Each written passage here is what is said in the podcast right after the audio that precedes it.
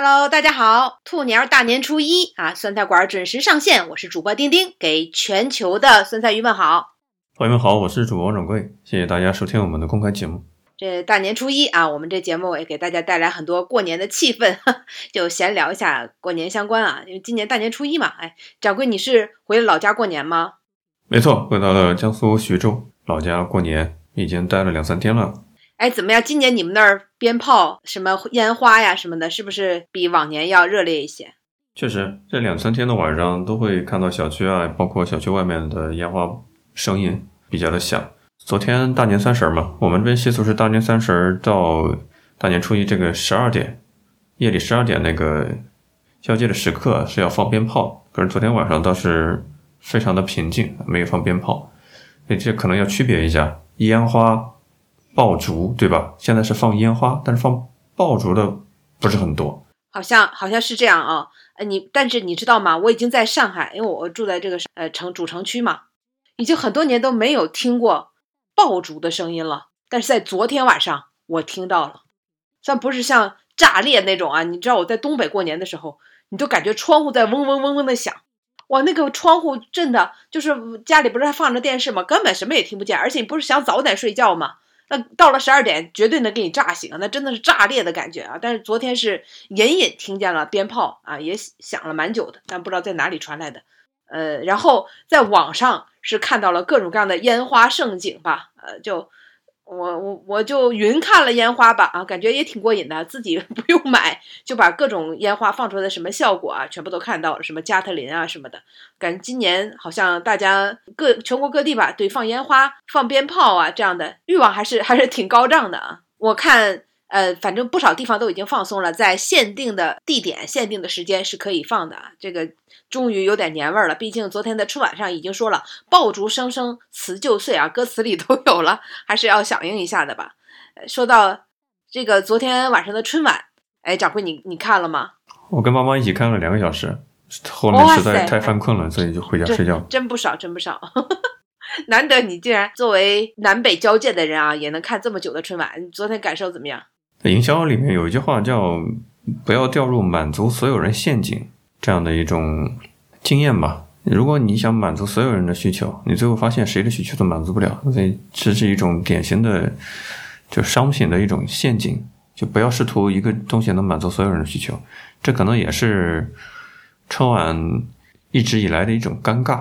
尤其是现在大家看抖音啊，看小红书啊，看各种直播。看各种头条段子，五花八门，大家已经胃口吊起来了，你就开始深刻的理解什么叫我们物质层面跟文化消费层面是有矛盾的，所以这样的一锅大乱炖的春晚是很难满足所有人的需求的。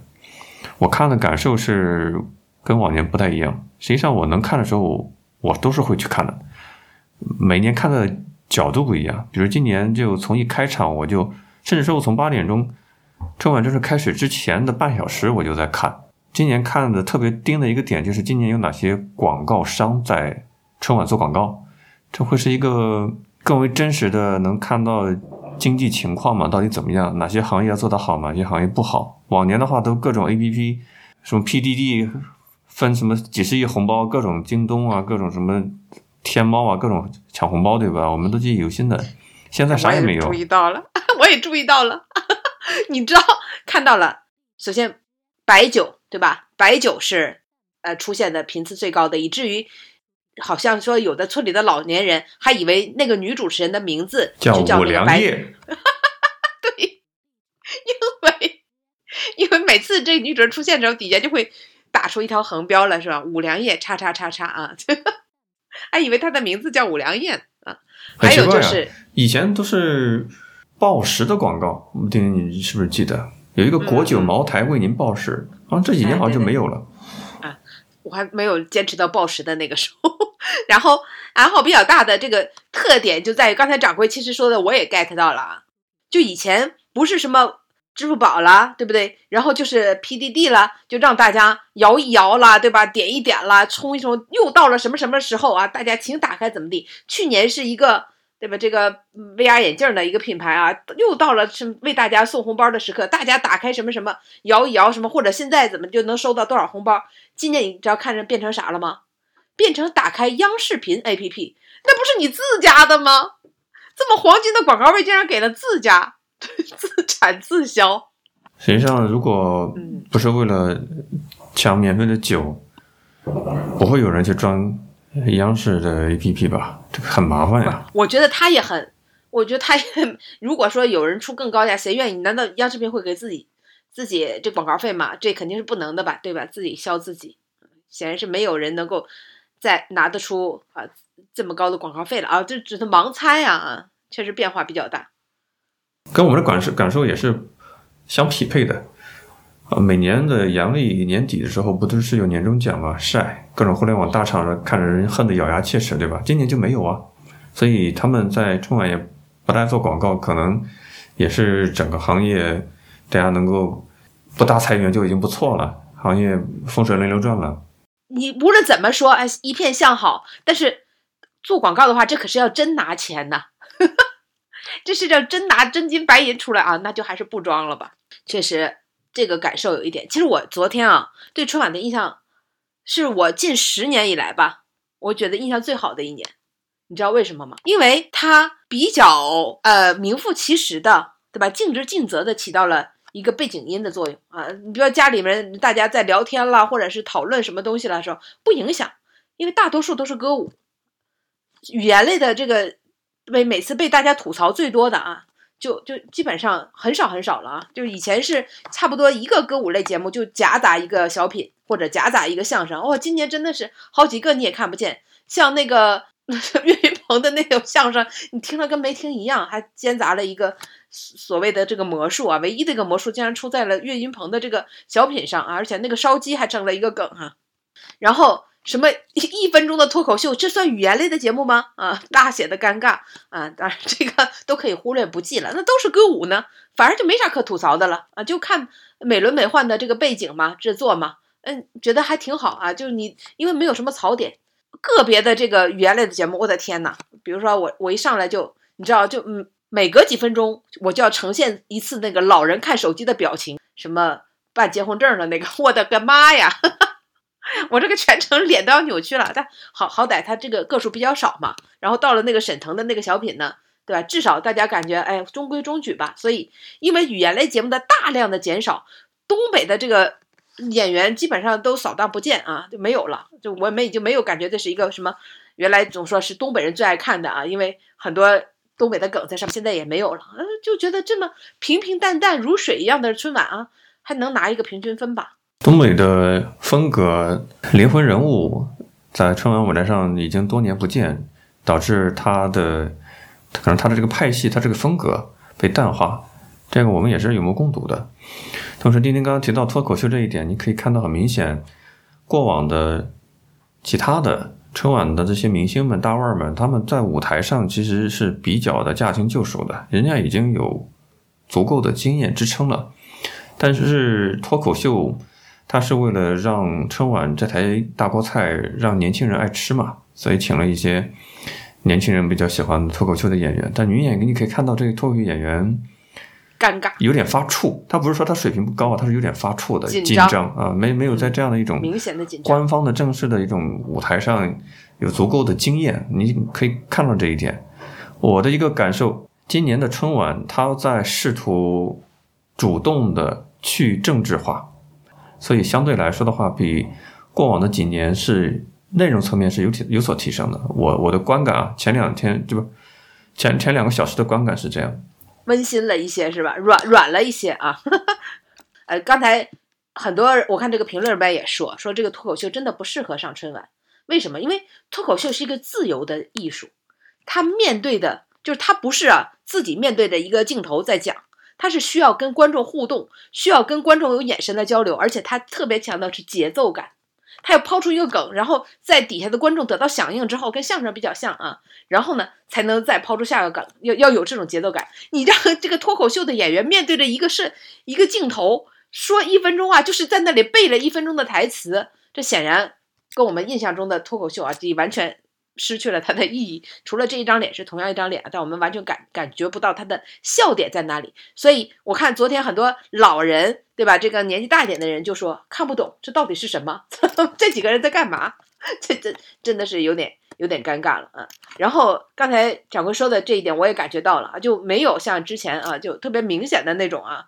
有人不说以前的春晚就像联欢版的新闻联播，感觉像联欢版的新闻联播。但去昨天这种感觉就比较淡去了。但呃，有一些痕迹也抹得干干净净啊。比如说现场没有一个人戴口罩啊，这是一个。另外呢，就是有一个感动中国好人那个掌柜，你有丢丢印象吗？就是有很多的人，普通人登在了后面的大屏幕上，他们的照片，那个你有印象了？有印象，就是在那个呃，好毛不易在唱《你好陌生人》的时候，然后就放了很多的这个普通人，包括甚至有一个民工躺在了一个男生的肩膀上，在地铁上啊，然后他就没把肩膀拿开，这个人甚至都已经上了上了这样的一个春晚的舞台，但是所有的背景当中没有一个大白或者是医护人员啊，就一点点痕迹也没有留下，这我稍微注意了一下。是啊，从整体的风格上，你就可以看出来。这个大锅菜是试图讨好年轻人，试图打温情牌，各种感动的一些事件，他会时不时的放出来，但是也没有味道那么浓，还是处理的比例，我感觉还是比较好的。同时，比较好。春晚它每年都会有一个加分项，可能小品啊、相声啊会有各种束缚，让大家非常吐槽，但是它会有一个像考试一样有一个。容易拿分的项，就是歌舞，因为歌舞的唯美啊，那个舞台是表现的是会比较好的，这是一个稳拿分的项。今年也不太例外吧，我感觉歌舞的好评率还是蛮高的。像那个在浙江音乐学院的学生吧，在舞美上设计的特别好，踩在石阶上，然后翩翩起舞，样子很美的嘛，这就是加分项嘛。我觉得。我觉得就是这个舞蹈啊，加上了背景这个配合，包括那个少林的那个啊，一下就变成了好像少林寺的，对吧？那个整个的那个院落啊，那种感觉确实挺棒的啊。呃，只能说舞不错，但是在歌曲这一块儿，我记得以前的那个春晚啊，十几年前的春晚吧，基本上每首上春晚的歌，总归能有那么一首两首在全国这一年流行，甚至流行很多年。但是现在的这个春晚歌曲就觉得很难流行起来。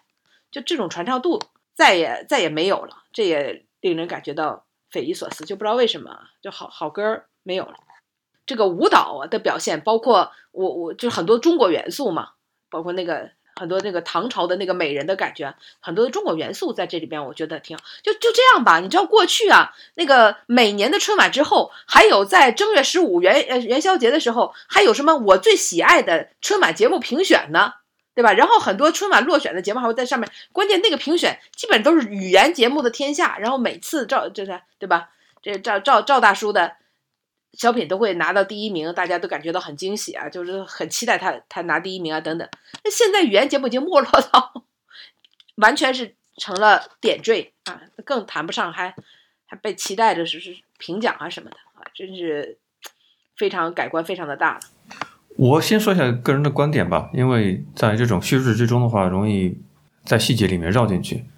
我对这种大锅菜的话，不会说像整体的去去否定它，因为它本身是有我们作为一个集体主义色彩非常浓厚的一个国家，这是一种这是一种集体的仪式，而且北方非常的浓墨重彩的一个仪式。你要了解它的是这种。背景，同时呢，他又没法满足所有人的需求，它导致的结果就是他每个人阶层的需求，每个群体的需求，不管是年龄标签的，都不太满意，都会有吐槽的点。第二个呢，上面的艺人、艺术家、明星，你也不能够因为春晚来作为他们的真实的水平，因为他们也有各种条条框框的限制。在那样的一个舞台上是没法展现真实力的，就好像脱脱口秀，它确实是有些即兴创作的，跟观众互动的，在这种舞台上是没法呈现出来的，并不是他们本人技术不行，而是舞台不允许。就好像你一个摇滚的，所代表的风格是这种愤怒，是这种反抗，是这种对规则的不认同。你搬上一个官方的舞台，他怎么扭、怎么咆哮都感觉怪怪的，就是这种样子。虽然话这么说啊，但有一些类型的节目，还是我觉得能够得到就是绝大多数的观众啊他的关注和喜欢。那比如说昨天这么多的歌舞，有几个上热搜了？你看一下今天所有的热搜排在前几名的，呃前十的好几条都是跟昨天沈腾的这个小品有关，因为可能大家说呃矬子里边也拔不出别的大个了。全部在，包括沈腾忘忘词，沈腾麦克风掉了，那个玛丽的鞋跟两个都掉了，玛丽的羽绒服，就热搜前边几个全部都是这个，什么什么等等等等啊，艾伦懵了等等，那就说明大家关注的更多的这么多的歌舞，看完哦不错不错，最后留下印象的还是一个语言类的节目。那我记得有人说，语言类的节目它之所以能够兴起。主要是作用在于它的讽刺，就是它的笑点、它的梗，大家全部都能 get 到的，对吧？无论年男女老少都能 get 到的是它的讽刺，就是能够被大家逗笑，呃，把大家逗笑是讽刺。但是近些年讽刺的色彩已经去掉，就只能剩下一点，就是滑稽，就让大家发笑啊，就是滑稽。那滑稽呢，就就就是扮丑嘛。但这个滑，这个其实笑点已经变成了很低的笑点，而大家最讨厌的就是语言节目里、语言类节目里的强制煽情，这是让大家最最难受的。而一个小品，哪怕你只做到了一点点的讽刺，仍然会给全年的人们心中留下一个比较深刻的印象。所以我还是期待春晚能够在语言类节目上不要放弃吧。每一年应该还是有这样一道菜。要么春晚就就说到这里啊，就是说说这个过年吧。哎，掌柜你也回到老家了。我不知道你有没有走亲访友啊？到目前为止一个也没有，不装了，累了，爱咋咋地。不是你都不你不装，你就算你父母也不装了。是这个样子的，仪式里面比较浓墨重彩的就是走亲访友发祝福，对吧？过去的两三年呢，你还可以借着疫情的名义，嗯，没法过去。现在你也装不了了，因为解封了，你。对吧？而且现在中国人的人均私家车的保有量渗透率是非常高的，就是走亲访友更方便。是的，高铁也很方便。送送祝福的一个时间节点就是边看春晚边发祝福嘛，调侃嘛。然后就是大年初一的时候，再晚一点，感觉这个祝福就有点有点迟到了，是吧？嗯。所以今天白天主要做的事情就是手机各种送祝福。我我说的走亲访友是肉身的、物理性的去，真的是拜年，很疲惫，不想去啊。不过我还是挺想去我外婆家的，因为几年没见了嘛。这个东西倒是挺能够，你选择愿意去哪里，你愿意给谁主动发祝福，一种是仪式性的、礼节性的祝福，一种是真诚的心理的祝福，就看得清清楚楚，对吧？你心里在想合适的人选的时候。在琢磨着发什么的时候，你对这个人的真情实感的程度都已经在心里几斤几两都已经掂量过了。我不知道婷婷你是自己是怎么样处理这些事情啊？你要说到这个发发这个祝福啊，我不知道掌柜你有没有收到非常多的那种明显是复制粘贴过来的群发的？挺好啊，我收到没有任何的。就是情感上不爽，就是这个特别好，就是你会对各种风格的祝福都也比较熟悉了嘛，你也知道你在对方心里是什么样的一种位置。对对对，这个昨天那个脱口秀里边不也提到了嘛？就是如果说连个抬头也没有啊，上来就是一段啊，然后就是谁谁谁带带着全家啊向你拜年，然后一看这套话就是特别对仗工整的啊，这这什么成语啦什么之类的。那这个就明显是群发的嘛啊，咱们这没有什么啊，这就是你在他这里就是一个群发的这样的一个地位。如果是加上你的名字了啊，那这个不得了了，那这个就明显还是把你比较当回事儿的啊。哪怕后面也是这个段子啊，但是至少是单独把你名字写了一下，那这还是精心编辑，而不是说直接勾选的啊。那如果说的这句话，甚至加上丁丁什么感谢你和王掌柜节目啊什么之类，哇，那这。那这是为你编了一个啊，那这感动的层级更上一层啊。那我呢，这个确实咱俩异曲同工吧。我今天睁开眼睛，第一件事想的就是要给哪些人发，包括昨天啊，其实昨天晚上一边看春晚，我已已经一边在发了。我就分成分成三类吧。就第一类呢，我就是平时关系很好的朋友，然后工作上合作很多的同事，还有呢，对自己帮助很多的老师、领导啊。其实这都说好挺多啊，其实掰着手指头，两只手都完全 都用不上啊，就这么这么几个吧，就不用复杂，就称呼再加上个新年快乐就行了，就让对方感到你对他的重视就可以了。你你发再多，大家都知道这些都是套话嘛，谁会去看？有人去读，没有人去读。你发了再长，我也不会去读的啊！什么兔兔兔兔兔，我也没有去看，就是称呼加新年快乐就行了。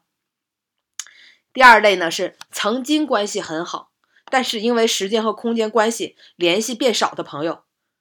一看上一次的联系竟然还是去年过年的时候，那就我就会编一段，就是发一个就好久没联系，现在一切都挺好的吧。希望常常保持联系哦，很简单嘛。我想的意义就是想通过拜年，借着拜年来跟他恢复联系，然后呢又不突兀啊，就不感觉 好像平时突然发一句冒个泡挺吓人的。过年的时候就恢复一下联系。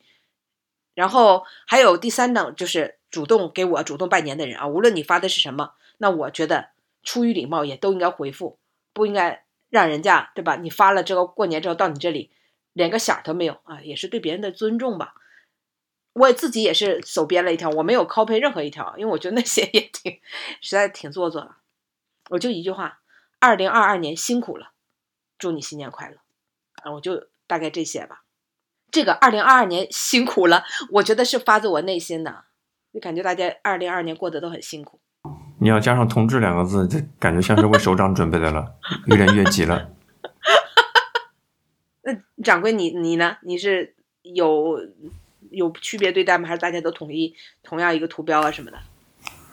有的我就发几个 GIF 微信表情图啊，就就可以了。有的我就个性化定制一下几句话，有的就就限制在一二十个字之内吧。还有的是需要视频一对一的联系的，因为你这种我这。肯定是比较羡慕了。长辈的话，你不能够发文字啊，他们可能连字都有的不认识，你肯定要打视频、微信视频、电话嘛。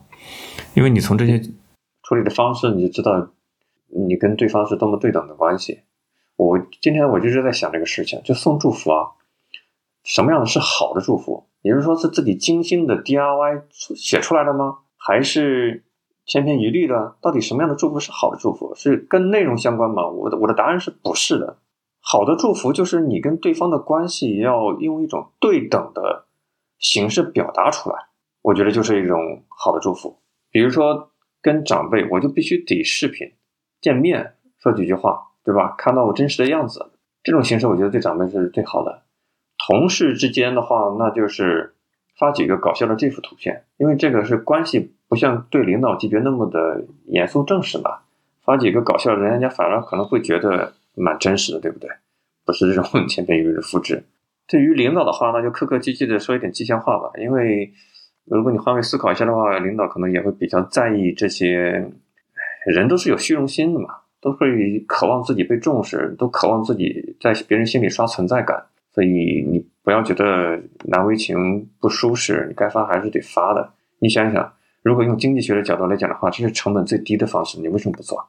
我说的有点直接啊。我看知乎上有个讨论啊，说拜年是不是无意义的社交？哎，我真的不觉得，我觉得挺有意义的，意义非常深刻。一方面呢，啊，我这个人，我这个其实不太愿意敷衍的，就是给群发，因为我收到一些群发的这些这些微信，很多人我就每年发一个祝福，但我都不知道他是谁。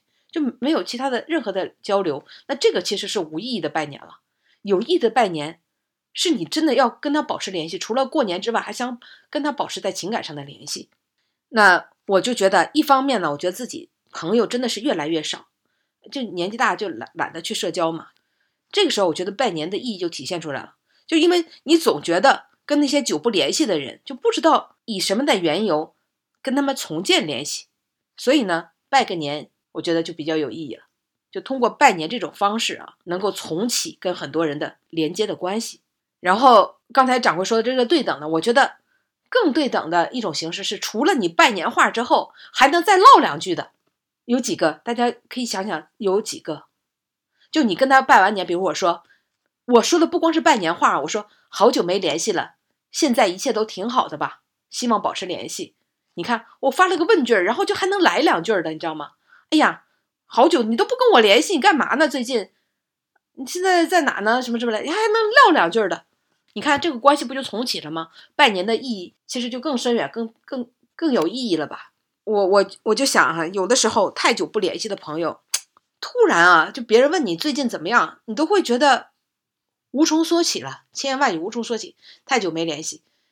像这次我跟一些朋友联系上，别人问我的时候，我想来想去，最后就是一句：“哎呀，我还是老样子，你呢？”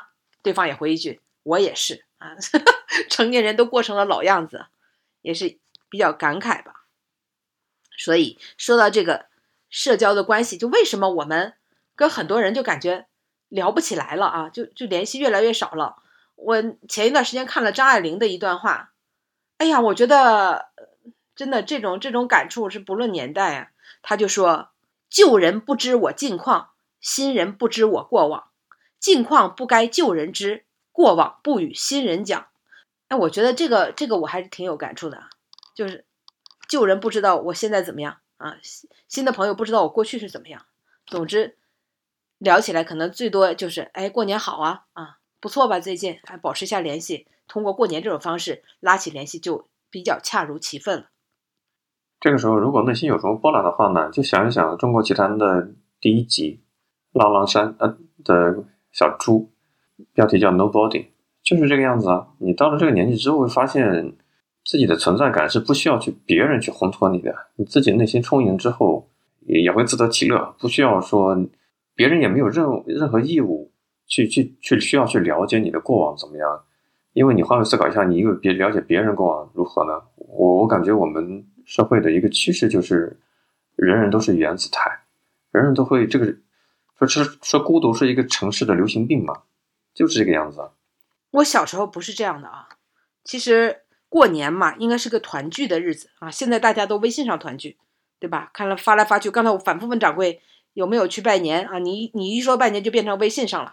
这我其实说的是肉身的拜年啊，现在真的跟小时候感觉完全不一样。我现在的感触就是，我不知道。是是我这自己个人的感受，还是其他别的家庭也是这样的？就是当祖辈不在了啊，就是爷爷奶奶那一辈不在了，家族就散了。自从我的爷爷奶奶、姥姥姥爷过世了，就再也没有跟父母的兄弟姐妹，就是我叔叔、姑姑、姨呀、舅啊，就这一代一辈儿就一起过过年了，就再也没有。然后跟我自己一辈儿的那些，就堂表兄弟姐妹，基本都没有再见过了。而且这是很多年了，因为。我爷爷我大二的时候就去世了，你说这不是很多年了吗？所以我还是很怀念当年去爷爷家过年的日子啊。就是那时候东北呢，就年三十儿就去爷爷奶奶家过年，然后初一呢就去姥姥姥爷家啊，基本都这么去走动的。然后去了那那个那个过年，大家说，哎呀，东北人过年或者说中国人过年不就是吃吗？我对吃毫无印象，我没有觉得吃是很重要的事情，而我觉得团聚。和仪式感是过年很重要的事情，比如说给祖辈儿拜年磕头说个吉祥话就有压岁钱，这种压岁钱像像我反正我小时候爷爷奶奶给换的全部都是新钱的连号的新钱，一沓一厚厚的一沓，要小心翼翼花上一整年，都是从银行换的。然后呢，这个父辈们对吧，吃完饭打麻将，小辈们就到楼下去放鞭炮，对吧？这个这个。嗯，抱上一大堆的烟花、摔炮、爆竹，就到楼下去放，全部都是小孩在那放鞭炮。然后晚上就是全所有的啊，这一家族的人一边看春晚一边吃年夜饭，然后饺子里边还要包上钱啊，一定要数谁谁吃的钱比较多，叫明年就比较有福。结果呢，等到大二的时候，爷爷去世，我发现哎，之后的每个春节就只和父母过了，就变成了三口人的过年。然后我父母和他们的兄弟姐妹。再相聚的日子就是清明了，就是给祖辈去上坟的时候，他们才会再聚会。过年的时候就再也没聚过。然后，你这个 这这个挺挺像是一个脱口秀的梗的啊，就是清明相聚，让我想起另外一个网上看段子，说男人一辈子收到花，就是在自己的墓前 被人献上花。而且我的这个就因为我大学毕业留上海了嘛，我几乎就没有再回东北过过年了。不光是我，我的同辈儿的堂表兄弟姐妹，基本都在自己生活的那个工作的那个城市过年，再把父母接过去，哎，就再没有没有这个见面的机会了。那个小时候我在东北的时候，我发现人们特别喜欢串门拜年，我不知道是因为那时候没有手机吗？啊，为了供应这些人来了不就得吃吗？对不对？所以我妈就会炸，事先炸很多各种各样的丸子，枣丸子、什么豆腐丸子、地瓜丸子等等啊，然后再准备很多是我们那当地特产啊，烧鸡、猪蹄儿，这些都是什么？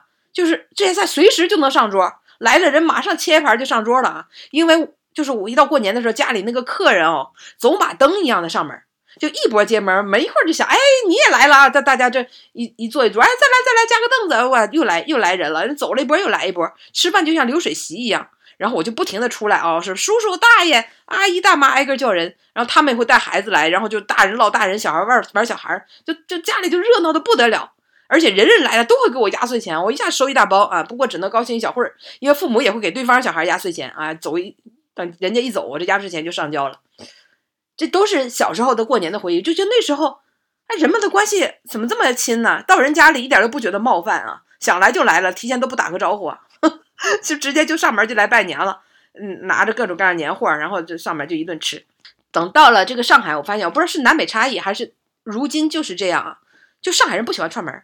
然后我的同事从来都不会去对方的家里做客，过年更没有上门拜年的习惯了，也没有上领导家拜年的习惯，更没有了，这都没有不存在啊。然后我我看上海人的年夜饭很多都去饭店吃啊，刚知道时候我还觉得不可思议呢，因为东北人的年夜饭都是在家吃。然后现在觉得这样也挺好的，挺轻松的。而且我发现，呃，都上海这边好像很多家族会一起去农家乐包个民宿过年，然后就兄弟姐妹几家人都能聚到一起啊。看这样过年也也挺羡慕的。然后到我自己家里边，我就想想，哎呦，真是就手机过年了，就手机拜年，就是所有手机拜年，包括长辈也是手机拜年啊，二姨、大什么什么什么二叔啊，手机上拜个年就好了。同辈儿更没有了啊，同辈儿没有联系。我不知道掌柜你跟你的同辈儿。就是堂表这些还有没有联系？我就个别对我来说个别有联系的，大多数兄堂表兄弟姐妹可能见面我都认不出了，就印象中可能还是小时候的样子。然后他们的联系方式我也都没有。我就想着啊，如果说就过了再过几十年，等父母这一辈儿不在了，我想必跟他们也不会有什么联系，就就从生活中就彻底的远去了。你描述的这些会让你感到伤感吗？你都用未来几十年的预见了。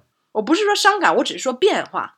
然后呢，跟他们都都那么小的时候才见过面，现在早就名字我还都要想一下了。然后我们这一辈儿，我想都是独生子女，所以下一代他们可能也不知道堂表兄弟姐妹是是是什么意义，然后在一起过年是什么滋味儿啊？这一都随着我们这一代的记忆可能就远去了。就过年现在就就变成从肉体是真身去拜年，就大家都已经习惯了在手机上拜年了。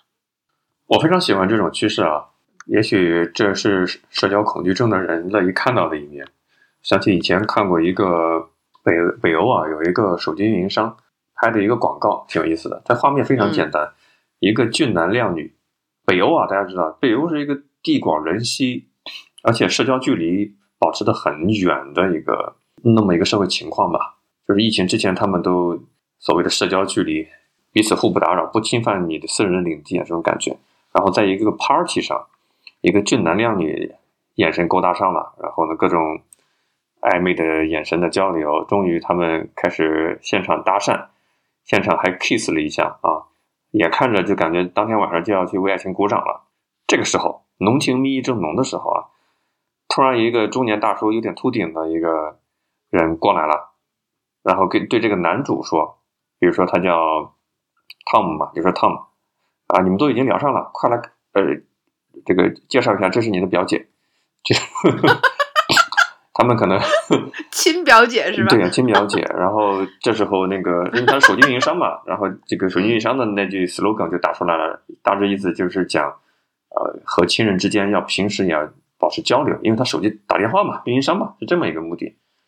这其实就是讽刺啥呢？就是你在这样像挪威啊，对吧？这种北欧的小国，你去用个 Tinder。丁丁知道 Tinder 是干啥用的啊？嗯嗯，你都是你你都听的划一划，说不定都约到了自己的远房表姐、表哥啥的，就 就这种情况，你说它会不会是成为中国未来的趋势？我觉得这显然是会的呀。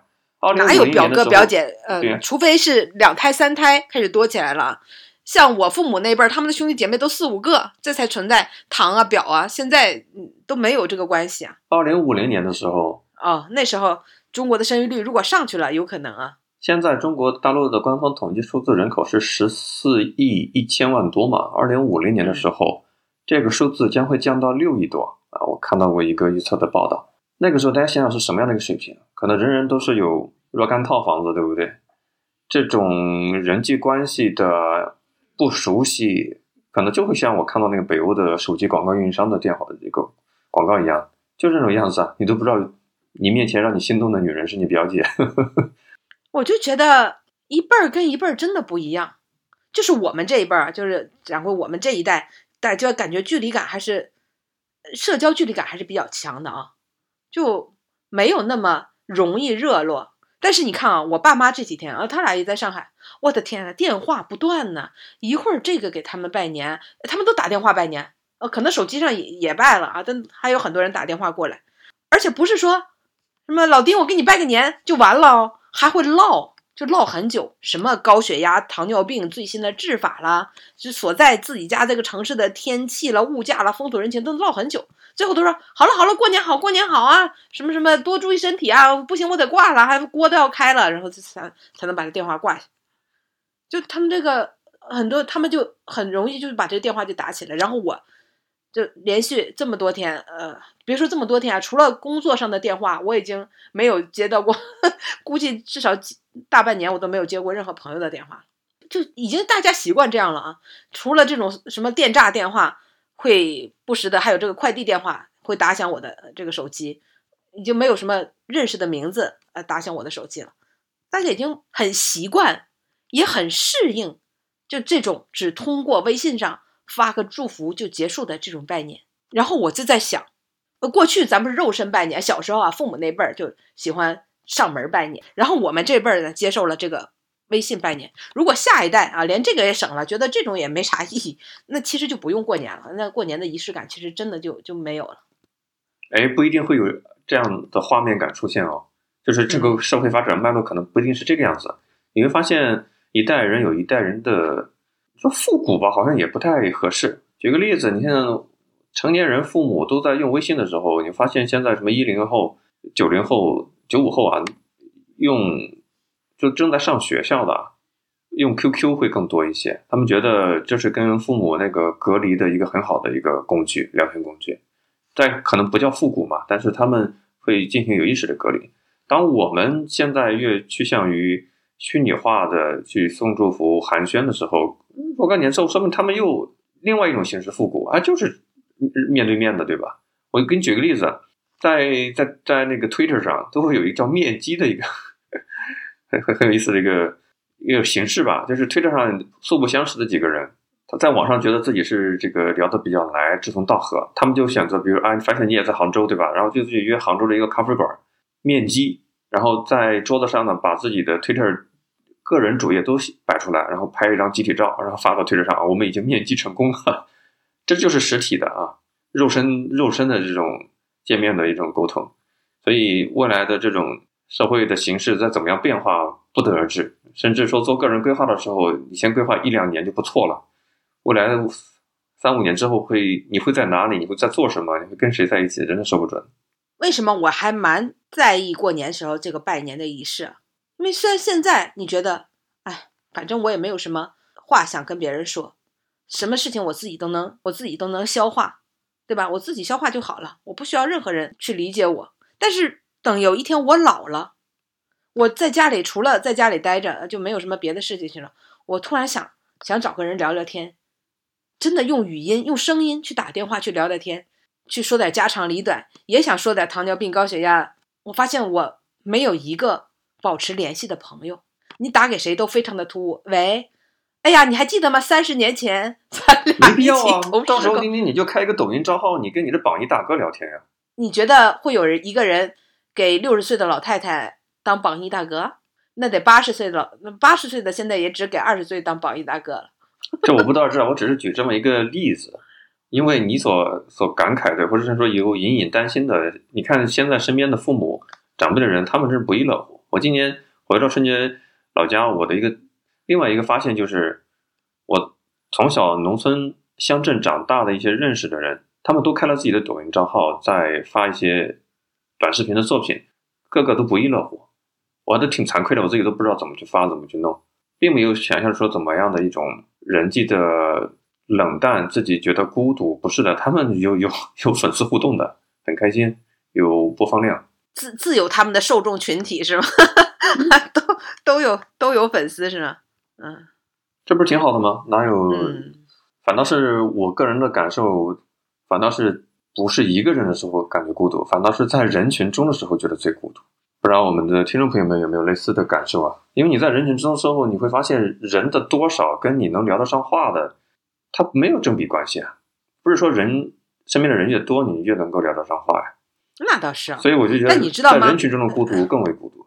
这种跟跟我说的那种还还不太一样。就有的时候吧，就自己过着也挺好的啊，但是自己一个人啊也也非常好。但是如果有一种气氛，很多人在一起啊，就那种气氛是人间烟火，就是是人间烟火气，会不时的去体验一下，去感受到那个沉浸在人群当中。啊，而且都是认识你的人，而不是你走到了什么这种这种夜市上，这种什么风情一条街上，然后熙熙攘攘的人群都跟你擦肩而过，那种是很孤独。但如果说你沉浸在都是认识的人当中，比如说你那八竿子打不着的堂兄弟姐妹，对吧？你的叔叔伯伯、侄什么什么啊、姑姑姑父啊什么之类的聚到一起，那有种人间烟火气，那又是另外的一种一种氛围。我觉得也是生命中不可缺失的吧。因为你可以大大把的时间选择你一个人沉浸，但同时也需要被亲情啊、被友情啊、被各种各样的关系和关心去包围，感受那种氛围。可能我们所处的一个网络化的时代，会出现更多的场景是和陌生人说心里话更为热络，因为陌生人的话彼此没有现实世世界的这种关系顾忌、顾虑、负担会少一些，反倒是一些。呃，没法跟身边的人说的东西都能够进行交谈，所以像我们也是有点幸运啊。做这个节目，有一些听众朋友们也加了微信的好友，可以无所顾忌的呃沟通不是互相倾诉，听起来怎么那么暧昧呢？就是沟通聊天嘛，这种并不会让人觉得孤独孤单，而且王掌柜和丁丁是完全性格很不一样的两个人啊，我是挺享受。不被打扰的这种时间，而且我也喜欢静，不喜欢动。也是个人来讲的话，确实也是有一定的自律性，不会觉得一个人的时候落空的时候就很很很难受，对吧？有自娱自乐的方式，我挺挺享受这种生活状态的。所以在这样的一种性格的基础之上呢，跟丁丁看不同的事情会有不同的视角，这也是很正常的，对吧？刚才我说到那些啊，就是烟火气啊，或什么，其实就是过年的时候。咱们今天不是聊到了过年这样一个话题吗？我觉得过年它更像是人们保持联系的一个时间枢纽，就这个时间点，它是一个枢纽，让人们哎从这一自己一个点，平时可能就已经习惯了一个人，或就这么一个时间点，变成了跟其他人去联系、去扩充。就就在微信上，你发这些群发的微信也好，你点对点的单独跟谁说也好，就。在这一个时刻，跟他们重新建立起一个联系，需要这样的一个氛围感。人们也，我我觉得每个人也需要，需要再通过这个时刻选择值得自己再去联系、再去沟通的人，来看一下自己到底还有多少多少在意的人，多少朋友啊，多少你你想发出这个祝福的长辈啊，或者是同事啊也好，我觉得也有这么一个自我审视也挺好的。你认为春节是给了一个比较恰当的理由，在建立联系，因为建立联系已经提了两三次了啊。我也想过这个问题啊。嗯，我发现不对劲啊，因为你所说的建立联系，它是一种有点像强扭的瓜一样。比如说，我昨天有一个跟我从小到大在小镇上一起长大了、度过了呃初中的这样的一个玩伴，突然给我发一个微信，我还有点吃惊啊，还有点惊喜，给我发了一个微信。新年好，那我也回了他一个新年好。问我在哪过年呢？我说在徐州，结束了。这是所谓的再过联系吗？因为你，我想表达一点是，这种就是强强扭的瓜一样的建立联系，你会发现它会迅速的消淡，没有任何意义，就结束了。因为就好像为什么我们讲过去的什么高中同学都不说过年这个事情，就大学同学、高中同学，你会发现走淡的人，你再时不时的再去跟他微信联系没有用的，你会发现结果都是一样的。我刚才说的，比如说我列了一个名单，我觉得应该多保持联系的哈，就你也在，你至少你有点自信，就是你也在他的这个名单上吧，这个不是单向的。比如说，我认为我值得去。我认为关系很好的朋友，然后我要单独给他发一条称呼，再加上新年快乐，那我自然认为我对他也很重要啊。我有这个，有心里有这个 A A C 数嘛，我才会去这样做。那如果说对你人家给你发了，但是他不在你这个名单，那单就就是单向的。有这种可能吧？我想的就是君子之交淡如水，因为一些刻意的，就像那句台词一样，是。陈奕迅那句歌词：“爱情不是简单的请客吃饭。”我觉得，如果你跟对方是一种确实比较默契的君子之交，他不是说一起寒暄几次、吃饭几次就能够把这个关系维持的稳定住的。我是这样的一种看法。哎，从某种角度上来说，对吧？这个肯定是这样的。但是如果说多年都不联系，突然有一次，能把你吓死。因为因为他对方又 小孩结婚了，发红包了嘛，对吧？对呀，其实那就给你借钱嘛。所以我觉得每一年在过年的时候彼此打个招呼挺好。确实挺好，确实挺好，能感到一丝温暖嘛。我也不排斥，所以能回则回，然后捋一下。这今年今天下午吃完饭，我觉得有点困扰，因为过往做节目也加了很多听众，我一捋一下这个微信九千个。不能说是微信好友，就是九千个已经加了微信的人。我想这是从这个通讯录里面翻出来哪些是想发个祝福的。哎，算了，太费时间了，不做了，还是看看电视吧。确实，这个这个也就是互联网时代这样的一个魅力吧。就是本来风牛马不相及，或者说根本在时间空间上没有什么交集的人啊，就通过微信，哎，让联系变得太方便了。不像过去，好不容易才能要到一个人的电话号码，或者好不容易才能要到他一个地址，给他给他写一封信，就充满了沟通的障碍。那个时候啊，你就沟通的欲望就空前高涨。哎，过去只能通过写信联系上，对不不不，其实想找这个。我我大 我大学的时候，那个曾经往这个杂志上投稿嘛，就歌词，后来歌词就。呃，登在了一本杂志上，然后呢，这个杂志又是全国发行的，然后就有外地的同，就是也是同龄人吧，就为我这首歌配了词，配了曲，配好曲之后呢，他又刻成了 CD，又寄给我，就说我我给你这个配了个配了，用我吉他就配了个曲，你听怎么样？那个时候完全就是写信来往，然后就觉得我的天，等一封信要等一个星期，他写一封信过来。告诉我，哎，我给你给你配了怎么样？然后我再回封信，我觉得，哎，这真的挺好的。然后他又给我寄过，我还有个其他的作品，你还有没有其他的歌词？我也可以给你配哦。就就就说这么几句话，微信上只要十分钟就够了。结果可能要等上一个月这信的来往。然后你知道后来呢？到了有了微信之后，突然有个人加我说：“你还记得我吗？大学的时候我们通过信，我给你写的歌词配过曲。”呀，我说你是不是谁谁谁呀？他对呀，他说我现在已什么已经转业到地方，然后就就就已经结婚什么什么之类的，就激动了一下，然后就再没联系了。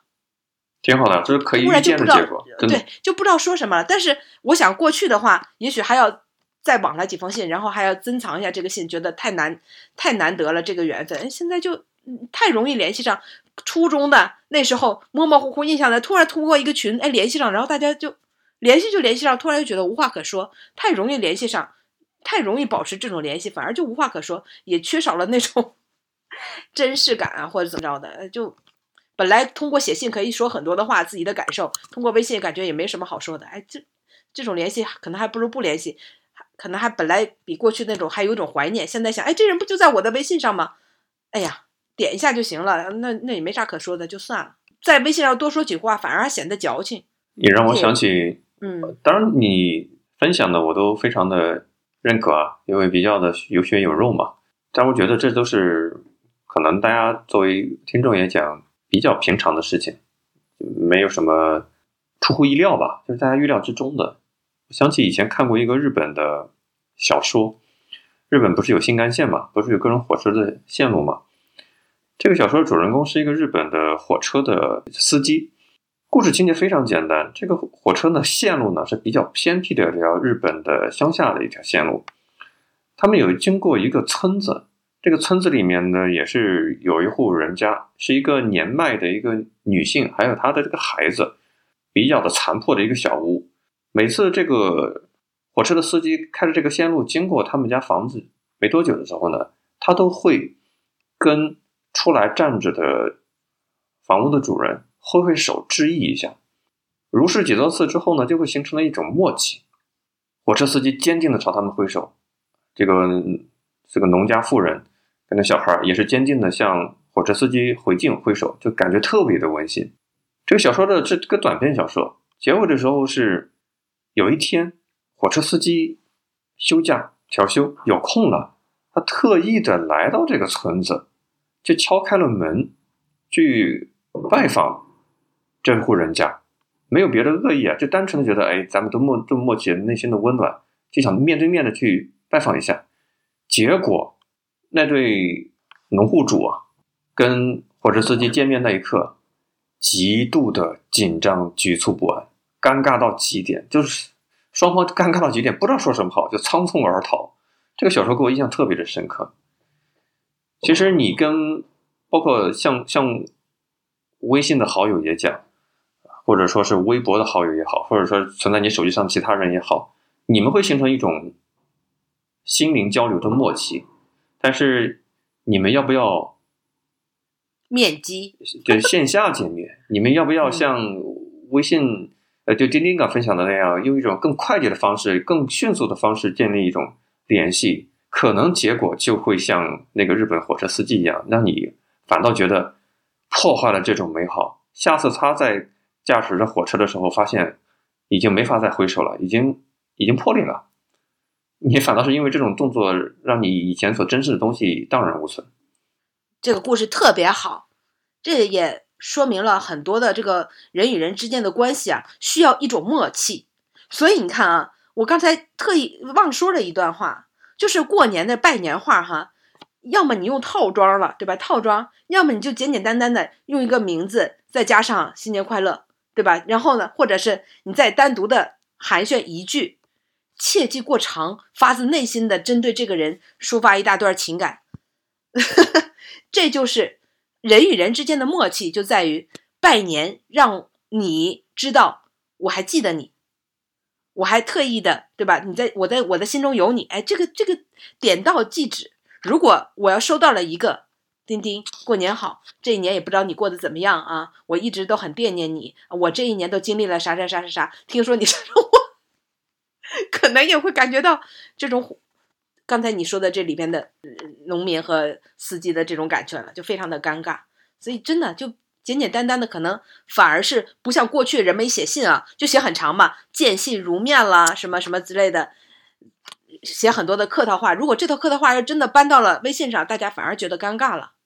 那这种套话也罢啊，一句话简单的这个拜年话也罢，可能又是人与人之间如今的这种默契了，恰到好处。打一个比喻，聊天就像打乒乓球一样，你打过去，对方弹回来，就是一个回合嘛。拜年的春节的祝福，你跟你的多年的高中同学也好，还是同志也好，你只要打一个回合就可以了。他给你发祝福，你给他发祝福，OK，一个回合结束。你再想打第二个回合，你会发现聊不下去，极为尴尬。所以不要再试图打第二个回合，点到为止。这因人而异，因人而异。大多数的话，可能我们觉得一个回合就是恰到好处啊，又有礼貌。又让对方感觉到被尊重。节目可以跟大家推荐一下，最近我倒是看了一些比较有意思的东西啊，方便你春节如果电视节目你发现换哪个台都差不多，让你感觉到胃部不适的话，你可以看看网上的，对吧？不知道有多少人会带电脑啊或回家。我最近看了一个美剧叫《白莲花大饭店》（The White Lotus），真的很好看，而且他拍的不是什么。权力的游戏那种古装的玄幻神幻的东西，就是二零二二年，你可以想象这样的一种时间点发生的真实的一种场景，你会看觉到比较的接近生活吧。白莲花大饭店也不是什么什么绿绿茶婊这种题材，它就是在夏威夷岛上有一个饭店叫白莲花大饭店。呃，有一天呢，一些美国的中产家庭新婚燕尔去这个饭店里面入住，享受他们中产的这种沙滩和椰子这种惬意的生活。但是这里面发生了各种狗血的人道中产或者人到中年人结婚之后各种内心的这种关系、人际关系的冲突，特别的好看。所以想推荐给大家。生活剧对吧？不是什么惊悚啊，或者是不是特别的啊喜剧，有点偏轻喜剧的。啊啊，那太好了啊！有没有把有没有把一个家庭的人际关系的紧张感刻画的还蛮淋漓尽致的，但整体的基调就非常的轻松诙谐，所以观感的体验是很棒的。可以跟自己的父母一起看，你知道吗？最近大家都在搜什么电影、电视剧可以跟自己的父母和孩子一起看，这是目前最高的一个需求啊！我真的很有典型性啊，因为嗯非常多的不适合一起看的这个场景会出来嘛，这现在就很尴尬，对吧？对所以这个电视剧合适吗？很合适，没有任何的情色的镜头。哎，对对对，所以这个真的是可以给大家做一个观片指南了啊！但是也不太合适，就好像 我是这么想的，就好像是男女朋友一起看一个讲讲恋爱关系中的各种不好事情的，你不觉得这个会更尴尬吗？它比情色镜头更为尴尬呀。啊，也是，你比如说 两个人刚如胶似漆是吧？刚刚建立这种恋人关系，然后一起去看花束般的恋爱这种这种日本电影，但 后果不太堪设想啊扎心，了是吧？这很扎心啊。最近我就陷入了如何跟父母能一起看个电影这种难题当中啊！你们可以看什么《流浪二》吗？我本来给他看了那个《独行月球》，我觉得这种非常弱智的这种，应该他可以看吧？啊，他感觉自己的智商被 被踩在地上摩擦了啊，还不愿意，看了五分钟就受不了了。你们有开车的话，嗯你可以去户外嘛，也是一种场景。那你们，我想到了一个，你们可以去嗯上海的那个某汤一起泡澡吗？父母现在就特别担心复阳二次感染，每天都提心吊胆。我回老家之前就在那某汤泡了个澡，里面各种、啊，各种版本的咳嗽的节奏，估计都是刚阳康的，想放松一下心情。天呐，太恐怖了。OK，毕竟我还是，哎，我还没有告诉大家，我挺进了决赛啊，你已经是冠军了，这不是已决赛已，经是冠军，已经已经，已经已。经颁颁奖了，我已经过了啊。确实到现在为止还没有阳过，也不知道阳到底是什么样的感受啊。这凡尔赛了啊。啊、对，发烧的时候难受吗？这就属于高情商的问法，你看我都不知道该如何回答。OK，嗯，也就希望大家听我们的闲聊啊，在过年的时候也感受一下轻松的气氛吧。是的，假期刚刚开始，心情还是比较有愉悦的，对吧？你想想，这个比你手上有 几几百几千的压岁钱还让你感到开心，因为这个时间啊，这种财富，哇，还有一天就就抵上一千块钱，哇，还有四五千呢，真不错。对呀、离那个七天连上七天班的工作日还还有好几天呢。真的是这样。可能对成年人来说，假期是一个更为难得的，更能让回忆起这种学生时代有数学不完的、数不完的假期，这种感觉真的是太好了。也谢谢那些在过年的时候动了动你发财的手指啊，给丁丁发给丁丁和掌柜发了祝福短信的听众啊，收到了你们的祝福，也非常的感谢。不管是用发模板的，不发模板的，我都避讳。你知道原因是啥吗？因为你下次再找他的时候，发现我靠，人家一年前给你发的祝福你没回，这太尴尬了，你都不知道怎么再去找他。特别是你发现这人已经连着五年给你发了过年的祝福，你都没有回过，往上一查，连续五年啊，还是回一下。是啊，所以对方即使是发模板，你就不管是什么形式，我都避讳。对对对对，我也现在也是嗯学到。成年人这点小心思，大家都懂的。